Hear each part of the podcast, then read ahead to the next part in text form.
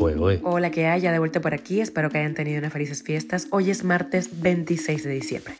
Esto es Cuba a Diario, el podcast de Diario de Cuba con las últimas noticias para los que se van conectando. La Universidad Internacional de Florida pausa la contratación de académicos cubanos. Te contamos por qué. Una operación de descarga ahora en Cienfuegos promete otro poquito de arroz en la mesa de los cubanos. La inseguridad ciudadana vuelve a cobrarse otra víctima. Ha sido asesinado esta vez un joven de 20 años en Guantánamo.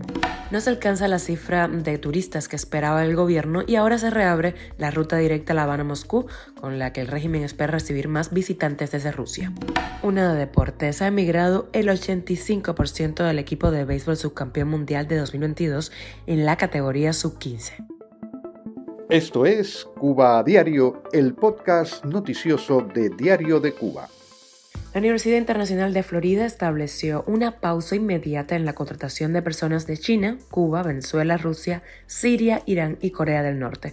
La suspensión obedece a una ley aprobada a principios de este año destinada a combatir la infiltración de países preocupantes en el sistema de educación superior.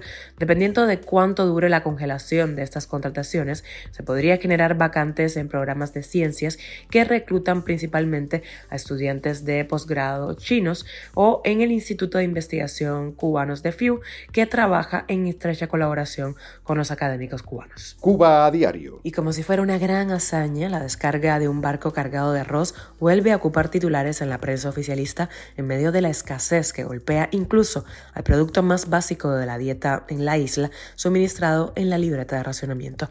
La semana pasada el arroz se vendía la libra a 190 pesos en puestos de mercados agropecuarios en San Miguel del Padrón, en La Habana, y hasta 250 en puntos de Alamar, en el este de la capital. El viernes, la ministra de Comercio Interior de Cuba, Betsy Díaz Velázquez, desmintió los rumores sobre la desaparición de la libreta de abastecimiento en Cuba, contradiciendo al primer ministro Manuel Marrero, quien afirmó el pasado 20 de diciembre que el objetivo es pasar a subsidiar a personas y no a productos, para lograr así un esquema más justo y eficiente. Esto según recogió el portal Cuba Debate. Y lamentablemente la inseguridad ciudadana vuelve a ocupar titulares en este podcast. Ha sido asesinado un joven de 20 años el sábado en Guantánamo. El hecho ocurrió durante la madrugada en la intersección de la calle Luz Caballero y Paseo. La víctima se llamaba Ronaldo López Vera y era egresado de la Escuela de Profesores de Educación Física de Guantánamo. Una usuaria en redes sociales aseguró que el joven fue asaltado y apuñalado en la espalda en la calle. Un hombre lo encontró tirado, pero ya llegó muerto al hospital. En La Habana, otro hecho delictivo se saldó sin víctimas mortales, por suerte, y con el presunto perpetrador atrapado por la ciudadanía. Un presunto delincuente asaltó a un anciano en el banco de Ayestarán y 19 de mayo, según dio a conocer el abogado exiliado Juan Juan Almeida en su cuenta de Instagram, acompañada de un video del hecho.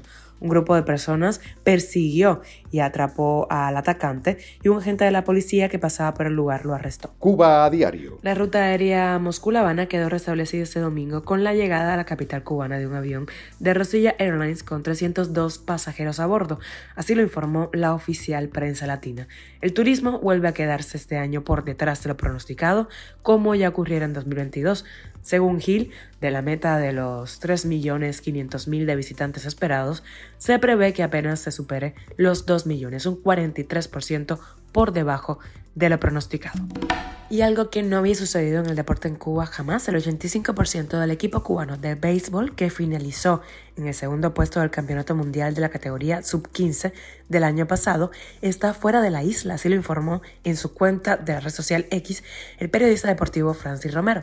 La cifra de integrantes de esa selección nacional que han salido de Cuba en busca de una firma en el béisbol profesional ascendió a 17 con la partida del pelotero de 16 años, Robier Hernández, quien llegó a República Dominicana ese domingo, según dio a conocer Romero. Del roster cubano compuesto por 20 peloteros, solo tres continúan en la isla. Esto es Cuba a Diario, el podcast noticioso de Diario de Cuba, dirigido por Wendy Lascano y producido por Raiza Fernández. Muchísimas gracias por elegirnos, por informarte en Cuba a Diario. Te recuerdo que estamos contigo de lunes a viernes. Que pases un feliz día.